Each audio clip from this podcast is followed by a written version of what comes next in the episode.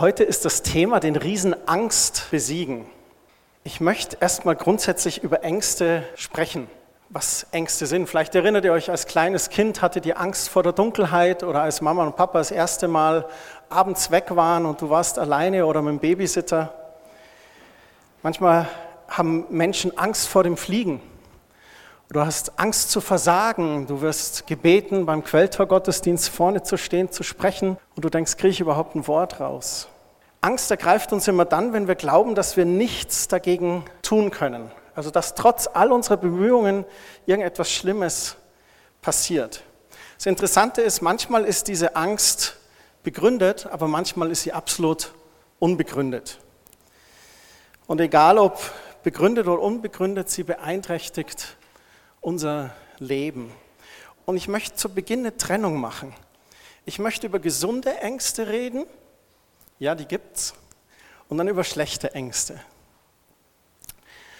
Gesunde Angst ist eine sinnvolle Reaktion auf eine Gefahr oder Bedrohung, die Gott in uns reingelegt hat. Sie mobilisiert Energie für Kampf oder Flucht zum Beispiel oder sie sorgt dafür, dass wir Situationen vermeiden, die uns riskant erscheinen. Gestern Abend waren wir bei Freunden, die waren in Australien und Australien ist bekannt dafür, dass eigentlich alles, was am Boden sich bewegt, giftig ist. Australien hat die giftigsten Schlangen, die giftigsten Spinnen, die giftigsten Frösche, alles einfach giftig. Und sie haben dann erzählt, dass Kinder zum Beispiel im Garten nicht spielen oder wenn du ein Haus mit Garten hast, dann kommt zweimal im Jahr der Kammerjäger und sprüht was. Man schwimmt selten im Meer, außer du surfst und bist schneller als der Hai. Und das sind so gesunde Dinge, die sind uns angeboren, die verhindern, dass wir jetzt zum Beispiel hier aus dem Fenster rausspringen, weil wir wissen, das tut uns nicht gut. Ähm, oder durch Feuer zu laufen oder ähnlichen Blödsinn zu machen.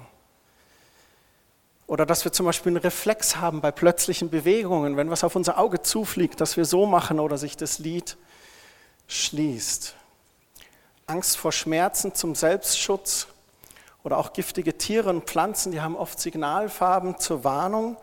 Und so gesunde Ängste, die sind ein gutes Alarmsystem, um unser Leben zu schützen. Und wenn es beim Besiegen von Angst geht, dann geht es auch darum zu unterscheiden, ob es sich jetzt um eine gesunde oder um eine schlechte Angst handelt. Hätten wir zum Beispiel gar keine Ängste, dann würden wir in wirklich bedrohlichen Situationen nicht unbedingt objektiv reagieren. Es ist ja zum Beispiel sinnvoll, dass man bei einem starken Sturm lieber zu Hause bleibt, als ins Auto steigt oder rausgeht. Oder ich habe schon darüber geredet, vor Leuten sprechen. Das Lampenfieber ist zum Beispiel auch so etwas. Das kann dich total fertig machen. Oder du erkennst es, als was es ist. Es dient dir, dich zu fokussieren und deine Energie zu mobilisieren. Das eine ist negatives Lampenfieber, das man auch Auftrittsangst nennt, dann hast du echt ein Problem. Und das positive Lampenfieber hingegen wirkt eher leistungssteigernd. Viele Künstler sagen, sie brauchen eigentlich dieses bisschen Lampenfieber. Der Tag, an dem du kein Lampenfieber mehr hast, bist du vielleicht nicht voll mobilisiert, vielleicht nicht voll fokussiert, vielleicht nicht 100 Prozent da, weil du nicht dein Bestes geben möchtest. Dann gibt es aber so schlechte Ängste. Angst vor dem Scheitern zum Beispiel. Dass jemand etwas in dir sieht, dir was zutraut und du traust dir aber diesen wichtigen Schritt nicht zu. Wenn wir bei diesen Ängsten klein beigeben, dann werden wir selten selbstständig. Dann lassen wir uns immer vom Leben leben, als das Leben zu leben. Oder Angst vor Peinlichkeit. Das lässt uns dann Situationen mit vielen Menschen meiden und wir igeln uns ein. Oder Angst vor Nähe verhindert zum Beispiel enge Bindungen und am Ende des Tages vereinsamen wir. Angst vor Einsamkeit ist ein bisschen das Gegenteil, das kann uns abhängig machen von anderen. Das ist das Gegenteil von Angst vor Nähe. Wir können nicht allein sein, wir brauchen immer jemand um uns. Es muss sich immer was bewegen. Angst vor Prüfungen. Einige sind ja gerade in Prüfungen hier. Das Abitur ist schon gelaufen, bei der FOS geht es bald los. Oder vielleicht habt ihr in der Ausbildung oder Uni irgendwelche Prüfungen. Das sorgt dafür, dass wir nicht zeigen können, was wirklich in uns steckt. Das Thema Prüfungsangst nehmen wir nachher nochmal als Beispiel auch. Oder Angst vor Konflikten. Das hält uns ab, wirkliche Probleme zu lösen oder auch mal unsere Bedürfnisse zu äußern. Ich gebe lieber klein bei. Das sind nur so ein paar Ängste. Ich habe selber auch schon Ängste erlebt. Ich war 2012 arbeitslos, bisschen in einer persönlichen Krise auch, und ich hatte auf einmal Existenzängste. Wie ernährst du deine Familie? Wir waren zehn Jahre vorher in ein Haus gezogen. Wie zahlst du die Raten, die Hypotheken ab? Und dann kam die Angst so und hat hier so an der Tür geklopft. Und ich stand dann dahinter und habe aufgemacht. Es war echt blöd. Ich hätte eigentlich die Tür zuhauen müssen und zulassen müssen. Aber ich habe diese Angst überwältigt. Eine unserer Töchter war 13 Jahre chronisch krank, lag dann auch mal drei Wochen im Koma. Da waren auch Ängste. Wie geht es aus? Wird sie überleben? Wie geht es weiter? Oder vielleicht habt ihr auch schon mal das überlegt, dass das Konto am Anschlag ist und es ist eigentlich erst der 20.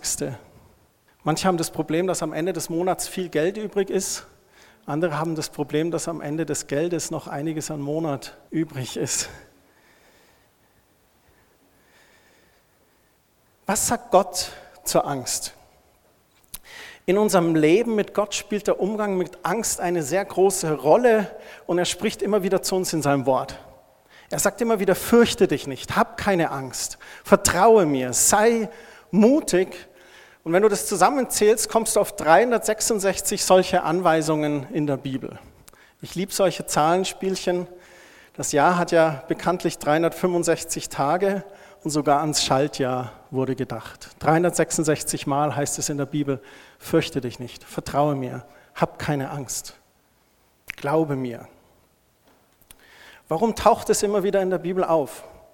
Ich glaube, weil Gott weiß, dass wir immer wieder mit Ängsten zu tun haben. Ängste sind weit verbreitete Riesen, aber auch diese Riesen, die müssen fallen. Der Riese Angst, der zeigt sich ganz selten auch sehr offensichtlich. Es gibt auch sozusagen so kleine Ängste, so Ängstlichkeiten oder Nervositäten, so kleine Sorgen oder Anspannungen, Stress. Und es kann so weit führen, dass du dann sogar Magenprobleme bekommst, kriegst einen nervösen Magen. Die Medizin spricht dann von psychosomatischen körperlichen Veränderungen. Die Angst versucht am Leben zu nagen, nimmt uns die Gelassenheit, raubt den Schlaf, macht uns auch gerne blind und taub für Gottes Güte. Und ich möchte jetzt in der ersten Hälfte reingehen, was Gründe für Angst sind und was man mit ganz praktischen Schritten machen kann. Und in der zweiten Hälfte der Predigt möchte ich darüber reden, was Gottes Wort sagt und wie wir mit Gott diesen riesen Angst besiegen können. Wie entsteht Angst? Angst kann entstehen durch Konditionierung. Dass du vielleicht in einer Umgebung von Angst und Sorge aufgewachsen bist. Vielleicht wurdest du sogar in eine Familie hineingeboren, in der Sorgen und Ängste zum Alltag gehörte. Jeder machte sich ständig Sorgen. Es ist so ein Klima der Angst da. Das Leben ist wie so eine große Bedrohung, die nie endet und jeden Moment könnte etwas schiefgehen. Und das wird es wahrscheinlich auch, weil man es erwartet. Es ist wie so negativer Glaube. Glaube ist das Gegengift zur Angst. Und wenn wir der Angst aber zu viel Raum geben, dann ist es Aberglaube. Schlechter Glaube, dass gleich etwas Schlechtes passiert. Man wird konditioniert, es wird zur Grundeinstellung und es beeinträchtigt dann das ganze Leben. Man hat dir beigebracht, pessimistisch zu sein, was Negatives zu erwarten. Angst kann auch entstehen durch Verbergen. Wenn wir zum Beispiel in unserem Leben etwas verbergen wollen, dann füttern wir damit unsere Angst. Weil wir denken, oh, wenn es jetzt rauskommt. Wir gehen ständig so auf Zehenspitzen. Hoffentlich kriegt es keiner mit.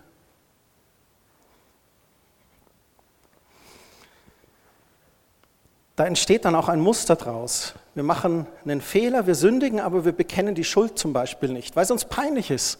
Oder wir schämen uns, wie wir vorhin gesungen haben, dass wir diese Scham aber bei Gott abgeben können, unsere Sünde bei Gott abgeben können. Oder wir haben Angst, man könnte uns nicht mehr für perfekt halten. Also verbergen wir alles und halten alles geheim. Vielleicht war einer der Elternteile ein Perfektionist, der alles erwartet hatte, perfekt. Und dann von dir als Kind auch alles erwartet hat, perfekt. Ich war auf dem Gymnasium und habe studiert, du wirst auch aufs Gymnasium gehen und studieren. Das ist ganz tragisch, wenn das Kind einfach ein Realschüler und Handwerker ist und mit Studium gar nichts ans Hut hat. Und man versucht ständig irgendetwas zu entsprechen, was man eigentlich nicht ist. Das ist dann eine totale Mixtur von Peinlichkeit und Scham und unserem Perfektionismus. Und dann kommen diese Gefühle immer wieder in Form von Angst heraus. Wenn andere sehen, wie ich wirklich bin, was ist dann? Was ist, wenn ich es wieder nicht hinkriege? Was werden die anderen von mir denken? Wie werde ich dastehen? Angst kann auch durch Kontrolle entstehen. Manche Menschen, die wollen alles kontrollieren, das Ergebnis eines Gesprächs. Und nicht nur ihr eigenes Leben, sondern das Leben der anderen. Die organisieren in der Arbeit dann immer die Leute, für die sie gar nicht verantwortlich sind. Aber bald merkt man, dass man vieles im Leben nicht kontrollieren kann. Vor allem auch nicht andere Menschen. Und dann entstehen auf einmal Sorgen, Ängste und Stress. Ich weiß nicht, ob ihr solche Kontrollfreaks kennst. Die haben eigentlich immer hohen Blutdruck. Was nicht den Umkehrschluss lässt, wenn du hohen Blutdruck hast, bist du Control-Freak. Das ist nicht die Lektion heute Nachmittag. Solche Leute, habe ich schon gesagt, die planen ihr eigenes Leben und auch das ihrer Menschen um sich herum. Aber die, man wird irgendwann verrückt, weil du kannst nicht alles kontrollieren. Und auf einmal stellst du das fest und bekommst Angst. Was ist, wenn sich etwas nicht so entwickelt, wie ich es gerne hätte? Was, wenn die anderen das durcheinander bringen, was ich so schwer erarbeitet habe? Viele Ängste entstehen auch durch so ein Negativerlebnis oder durch einen Schicksalsschlag. Gerade so Schicksalsschläge im Leben, wenn jemand noch gerade jung ist, die können sehr, sehr prägend sein. Die nehmen einem jungen Menschen oft dieses Urvertrauen, was wir eigentlich in jungen Jahren lernen sollen und äh, durch unsere Eltern vermittelt bekommen sollen und sind dann leider negativ geprägt. Vielleicht auch ein negatives Erlebnis. Negative Erlebnisse in Beziehungen. Es hat nie irgendwie so richtig geklappt und du hast Angst vor Beziehungen. Oder ein schlechter Film. Ein Film ab 16, den du mit 9 angeschaut hast. Und dann plagen dich Ängste, Angst vor der Nacht, Angst alleine zu sein, Angst vor der Dunkelheit, Angst vor dem Nachbarn, weil in dem Film der Nachbar alle mit der Axt und so weiter. Ich will das jetzt nicht weiter ausmalen. Aber das können so negative Erlebnisse sein. Jetzt zu den praktischen Tipps, wie können wir damit umgehen? Wichtig ist erstmal, dass du den Grund für deine Angst findest. Das ist manchmal sehr, sehr schwierig, weil da muss man ein bisschen graben und an die Wurzel hingehen. Wenn du mit Ängsten zu tun hast, empfehle ich dir auch sehr einen Seelsorger oder eine vertraute Person oder einen äh, geistlichen Leiter oder auch einen Therapeuten zur Hilfe zu nehmen. Gerade bei Ängsten, da brauchen wir oft einen objektiven Blick von jemand außerhalb, der uns hilft, das anzuschauen und zu sehen, worum geht es denn da eigentlich. Und dann wird uns gesagt, dass wir Angst überwinden, indem wir sie konfrontieren mit Hilfestellung einer Person. Dass wir zum Beispiel Angst vor Höhen haben oder vor engen Räumen und dass wir sagen, okay, aber wir wollen das anpacken. Und du bereitest dich im Gespräch darauf vor und dann stellst du dich dieser Sache und konfrontierst es einfach mit einer Begleitung und gehst da hindurch. Ich habe das so oft erlebt mit jungen Menschen, zum Beispiel, wo du gesehen hast, da steckt was in dir drin und würdest du mal was sagen im Jugendgottesdienst oder möchtest du mal was predigen und so weiter. Und dann begleitest du sie auch so mit. Weil alleine würden sie sich nie trauen, sich dann hinzustellen und was zu sagen. Aber du begleitest, du stehst ihnen bei, du betest mit ihnen und du machst kleine Übungen und dann machen sie das erste Mal und sie stehen vor den Leuten und dann merkst du am Anfang noch, die ersten drei Minuten sind sie angespannt, dann kommt vielleicht der erste Lacher oder es klatscht sogar jemand und alle schauen aufmerksam zu und begeistert und auf einmal löst sich das so. Und der junge Mensch merkt auf einmal, oh wow, die wollen mich gar nicht steinigen, die hören mir gerne zu. So man konfrontiert es. Je länger man wartet, Ängste zu konfrontieren, desto schwieriger wird es. Unbeachtete Ängste, die wachsen leider. Und dann spricht die Wissenschaft von einem Adaptionsprinzip. Wenn du den Gipfel der Angst erreichst und überschreitest, dann erlebst du Erleichterung und schaust zurück und sagst, es ist ja gar nicht so schlimm gewesen. So, wenn wir Ängste haben, können wir Hilfe von anderen in Anspruch nehmen. Dann kann man auch schauen, also das erste Angst überwinden durch Konfrontation, das zweite die Quelle der Angst hinterfragen und auch diese, diese Auslegung der Angst verändern. Ist die Angst real? Ist es eine gute Angst, also nicht ins Feuer zu langen? Oder ist es eher so etwas Fiktives, Ausgedachtes wie Angst vom Fliegen? Oder zum Beispiel Prüfungsangst. Ich habe gesagt, ich möchte es kurz als Beispiel nehmen. Die Prüfung steht an und wir haben Angst. Wir denken, oh wei, wie wird es werden? Ich fahre morgen nach oder ich fahre heute Abend noch nach Weinstadt bei Stuttgart. Ich habe morgen eine Zertifizierung für Persolog, das ist so ein Persönlichkeitstest. Und dann sagt die Jana zu mir, oh, musst du dann auch einen, oder einer von euch hat es gesagt, ob man dann da, wirst du dann da getestet und so. Und dann sage ich, nee, ich muss da nur teilnehmen und dann bin ich zertifiziert. Oh, das ist easy, gell? so ganz ohne Prüfung. Aber es gibt Prüfungen in der Schule oder in der Arbeit oder sonst irgendwo.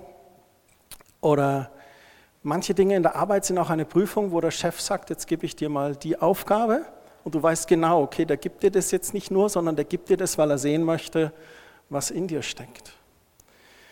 Und wenn wir Prüfungsangst haben, dann ist es so ein bisschen bedrohlich. Wir haben die Befürchtung, wir könnten durchfallen.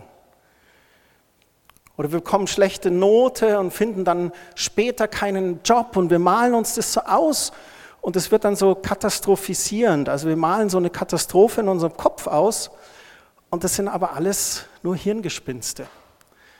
Und das ist ganz gefährlich. Und was man eigentlich machen muss, man muss versuchen, das objektiv zu sehen.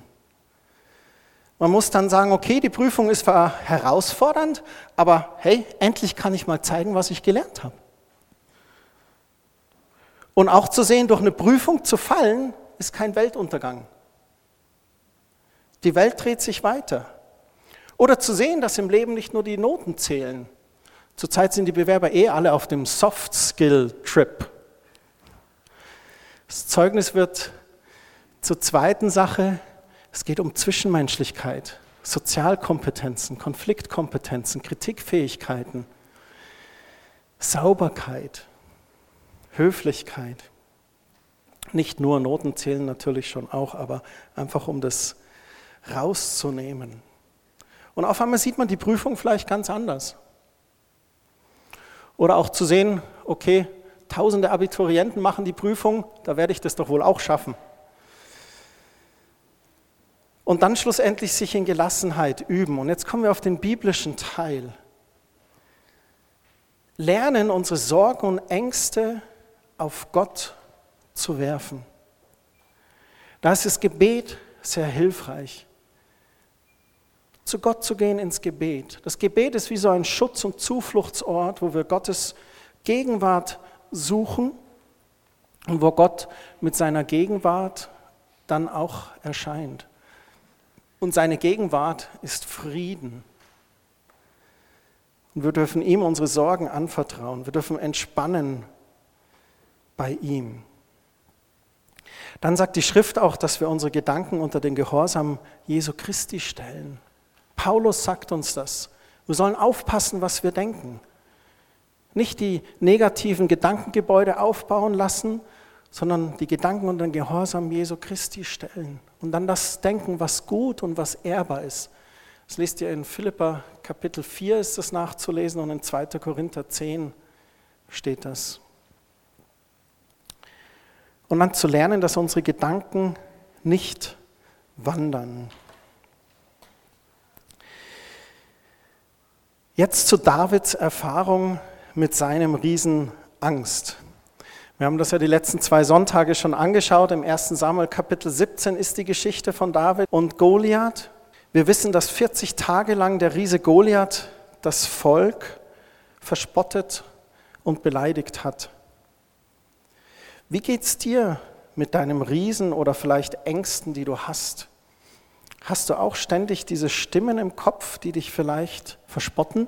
Im Vers 11 im Kapitel 17, da in 1 Samuel, da heißt es, dass Saul und seine Soldaten sehr erschraken und es mit der Angst zu tun bekamen, als sie das hörten, was ihnen der Riese da an den Kopf warf. Genau wie dieser Riese Goliath funktionieren Ängste. Kommen einfach mit irgendeinem so Gedanken und meistens sagen sie, was wäre, wenn? Wenn deine Angst sagt, was wäre wenn, dann weißt du schon, dass es keine reale, gesunde Angst ist. Dann weißt du schon, dass es eine schlechte Angst ist. Weil man dann beginnt, sich was Negatives auszumalen. Was wäre wenn? Und dann passiert es, dass hier angeklopft wird. Was wäre wenn? Manchmal kommt die Angst auch so und stürmt so richtig auf dich ein. Einige nicken mit dem Kopf. Lasst uns mal schauen, wie das bei David war. Wir lesen im 1. Samuel Kapitel 17, Vers 20. Da machte sich David am Morgen früh auf und überließ die Schafe einem Hüter. Und er nahm die Geschenke und ging hin, wie Isa ihm geboten hatte. Und er kam zu Wagenburg, als das Heer gerade ausgezogen war, um sich in der Schlachtreihe aufzustellen und sie das Kriegsgeschrei erhoben hatten. Also die Situation ist folgende, die 40 Tage liegen die zwei Armeen gegenüber im Eichental. Ein Tal, durch das ein Fluss fließt, links die Philister, rechts die Armee Israels. Und alle Brüder Davids sind schon da. Und wir wissen, David ist der Jüngste. Und sein Vater Isai schickt ihn dann mit einer Brotzeit dorthin.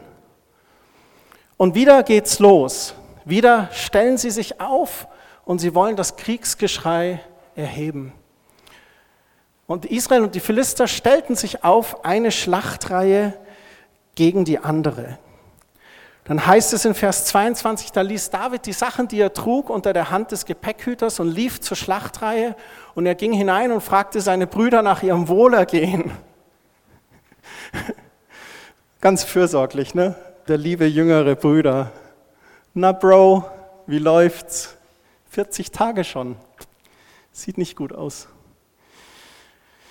Während er noch mit ihnen redete, siehe, da kam der Vorkämpfer mit Namen Goliath, der Philister aus Gad, aus den Schlachtreihen der Philister herauf und redete wie zuvor, so dass David es hörte. Aber alle Männer von Israel flohen vor dem Mann, sobald sie ihn sahen und fürchteten sich sehr. Die Stimme der Angst hat sie angeschrien. Erst stellen sie sich alle auf und in Schlacht rein und jetzt machen wir nochmal so richtig Kriegsgeschrei. Kommt der Goliath, brüllt seine Sätze und dann lesen wir hier, sobald sie ihn sahen, fürchteten sie sich sehr und alle Männer Israels flohen vor dem Mann. Erst noch Kriegsgeschrei anstimmen, dann wie gelähmt stehen bleiben und das alles durch den Spott des Feindes. Lass mich versuchen, das auf heute zu transportieren. Wie geht es uns damit in unserer Woche mit Gott? Wir versammeln uns sonntags zum Gottesdienst, bringen Gott mächtigen Lobpreis, unser Kriegsgeschrei, bereiten uns auf die Schlacht für die Woche vor. Doch wie wird die Woche? Wenn der Gottesdienst vorbei ist und dein Riese Sonntagabend oder Montagmorgen wieder kommt und dich und Gott verspottet, wie ergeht's dir dann? Ja, dein Gott kann dich doch nicht am Glauben erhalten. Dein Gott kann dich doch nicht retten. Gott verändert Leben, hahaha. Ha, ha. Es wird dann auf einmal so zweideutig. Und ich möchte jetzt ein Wort nutzen, bitte das Wort nicht überbewerten. Wir leben dann wie in einem schizophrenen Glauben. Und lasst mich das mal kurz erklären, was ich meine. Wir glauben einerseits von ganzem Herzen daran, dass Jesus der Herr ist und alles unter Kontrolle hat und alles zum Guten wenden kann. Aber sind wir wirklich bereit, das 100% durchzuziehen? Oder arrangieren wir uns mit unserem Hausriesen? Ergeben wir uns diesem Riesen und machen so einen Kompromiss im Tal der Niederlage?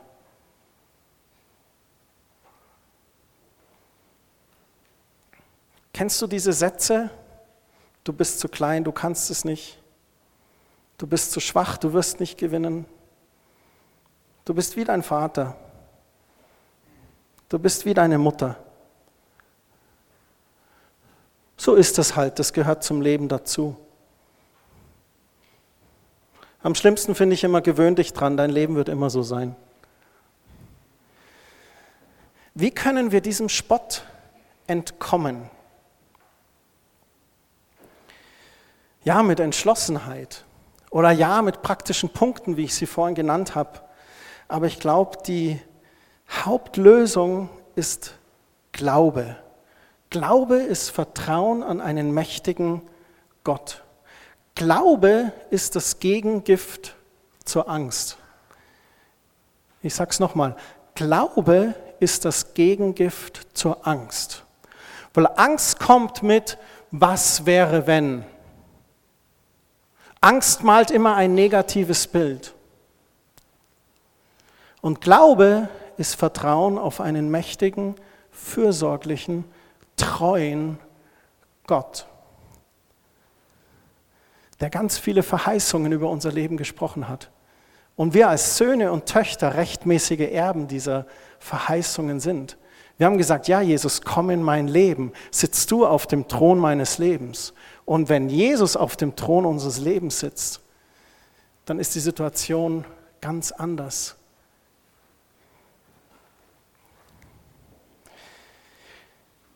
Die Riesen, die mögen uns verspotten, aber sie haben nicht alle Macht. Jesus hat alle Macht. Und Jesus lässt uns im Glauben wachsen. Und der Glaube sagt dann, ich vertraue darauf, dass Gott größer ist als dieser Riese. Ich vertraue darauf, dass Gott größer ist als diese Angst, die mich hier plagt. In Römer 10, 17, da heißt es, der Glaube kommt aus der Verkündigung und die Verkündigung durch Gottes Wort. Glaube wächst durch das Hören der Botschaft Gottes. Wenn wir Gottes Wort hören, dann werden wir erkennen, dass Jesus in uns stark ist und dass Gott immer noch größer ist. Und das lässt unseren Glauben wachsen.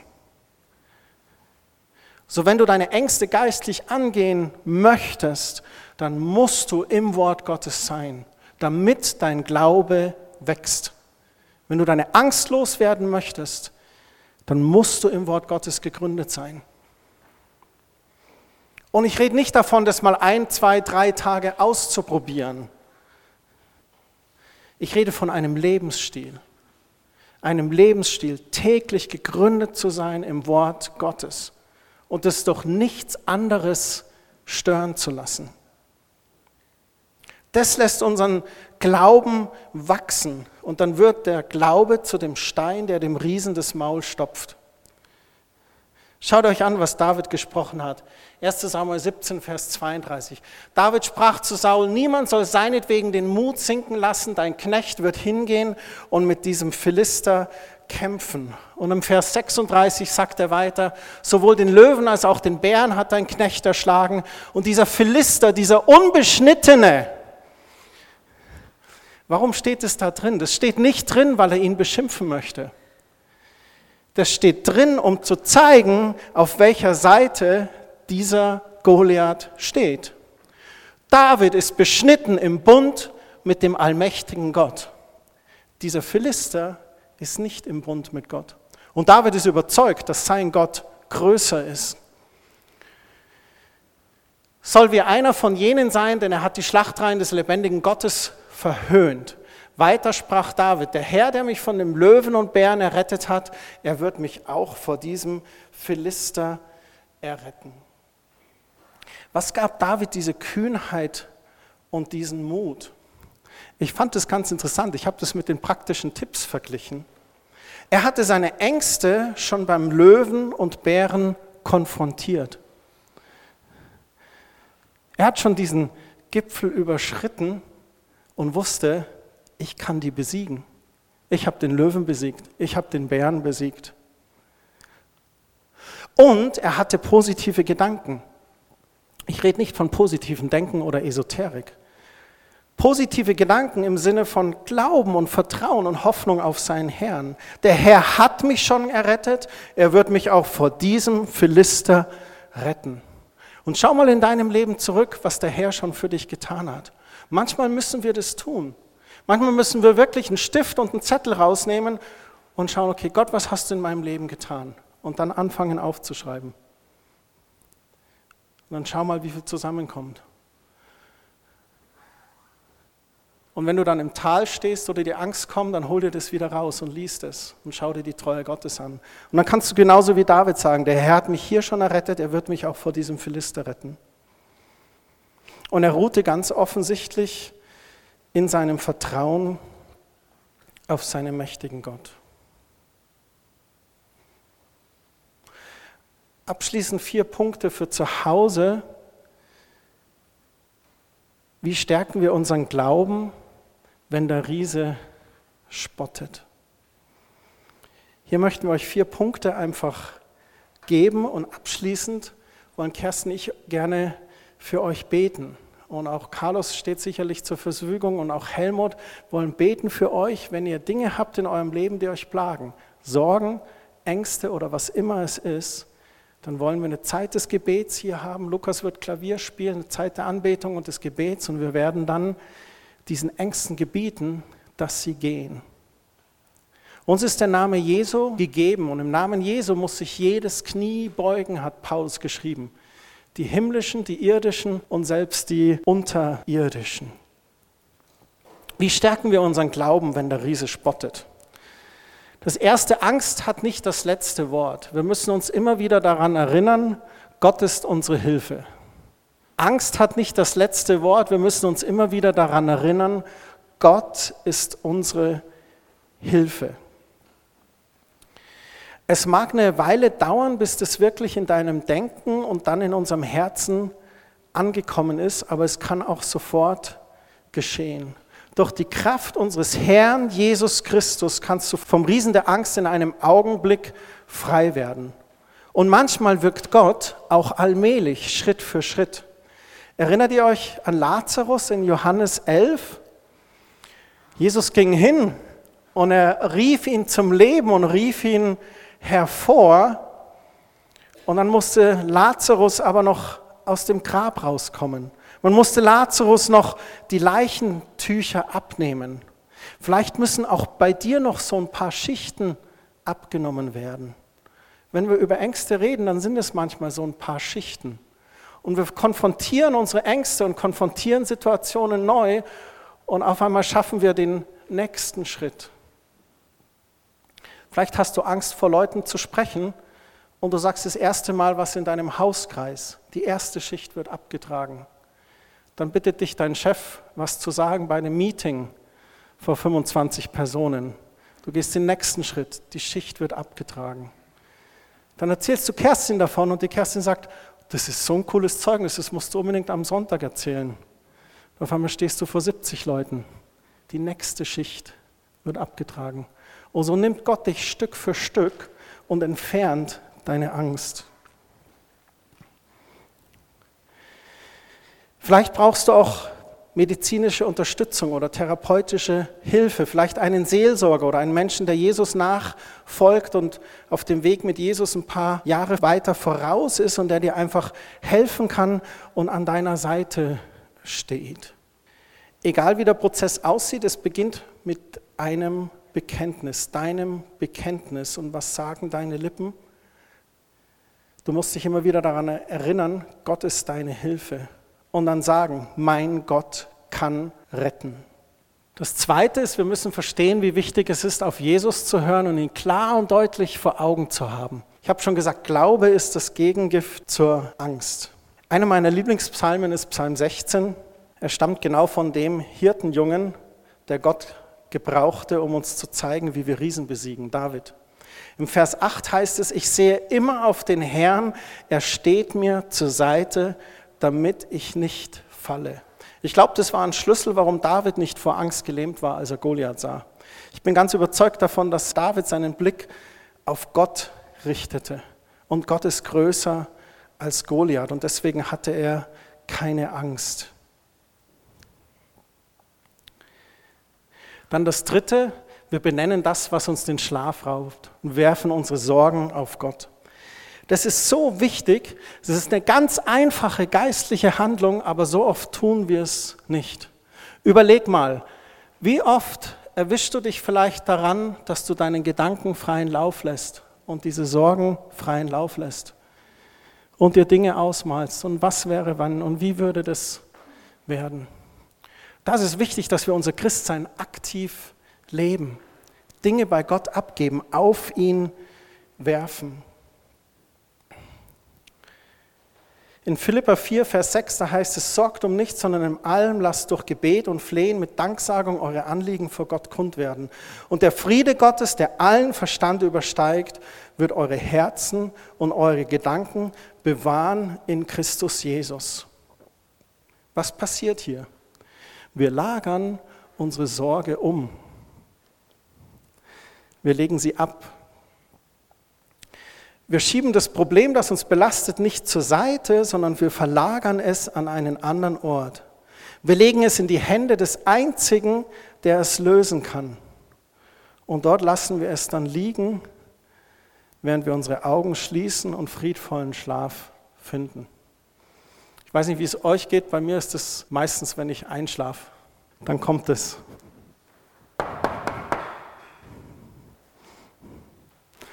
Alles dieses Was wäre, wenn.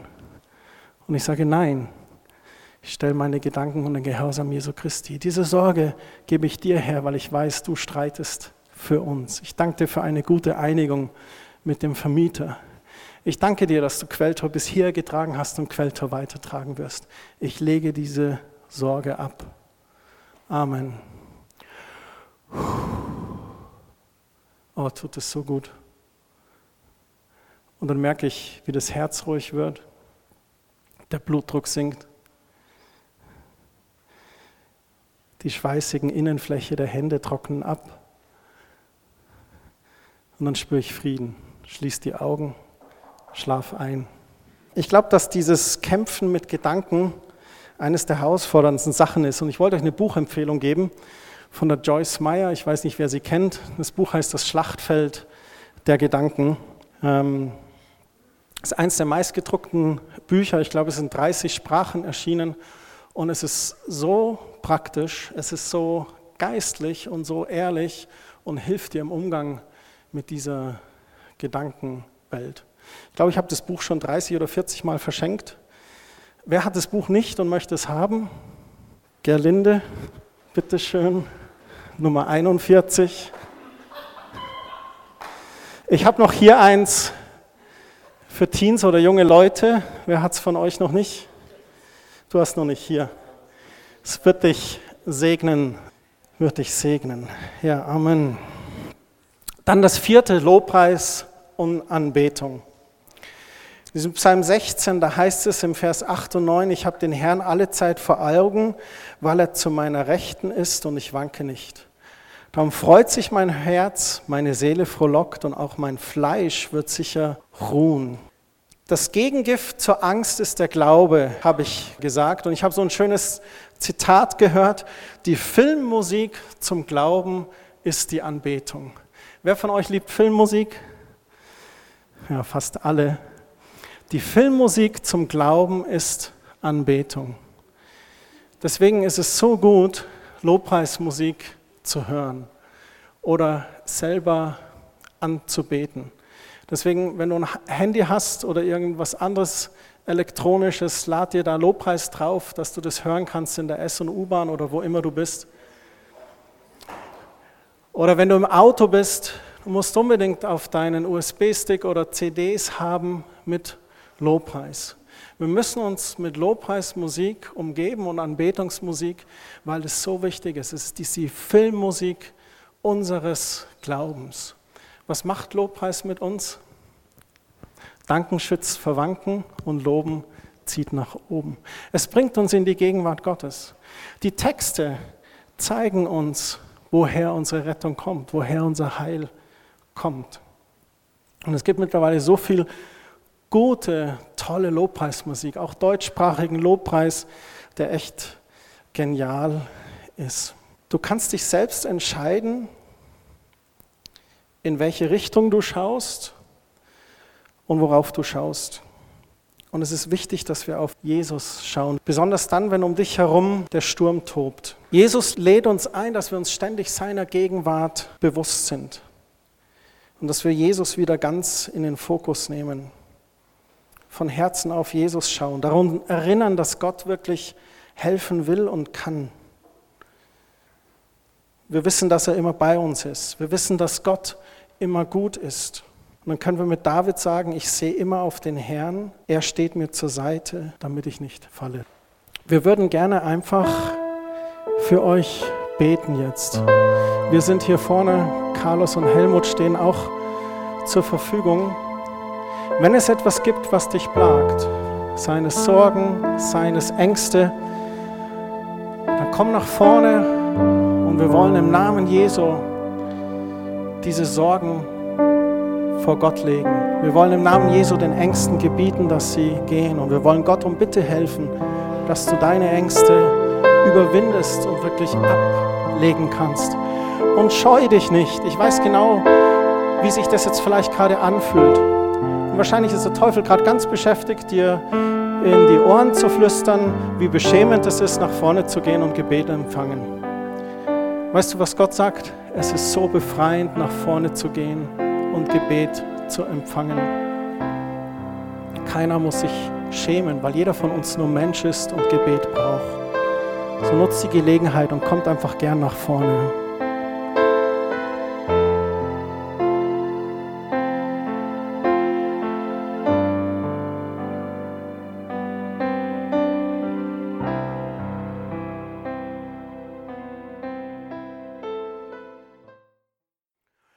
Möchte euch abschließend noch segnen mit einem Wort aus dem fünften Buch Mose in Kapitel 20. Da heißt es, höre Volk Gottes, ihr zieht heute in den Kampf gegen eure Feinde, aber euer Herz verzage nicht. Fürchtet euch nicht und erschreckt nicht, denn der Herr, euer Gott, geht mit euch, um für euch zu kämpfen und um euch zu helfen. Und so segne euch die Kraft und die Macht Gottes und die Engel Gottes sollen euch bewahren diese Woche in Jesu Namen. Amen.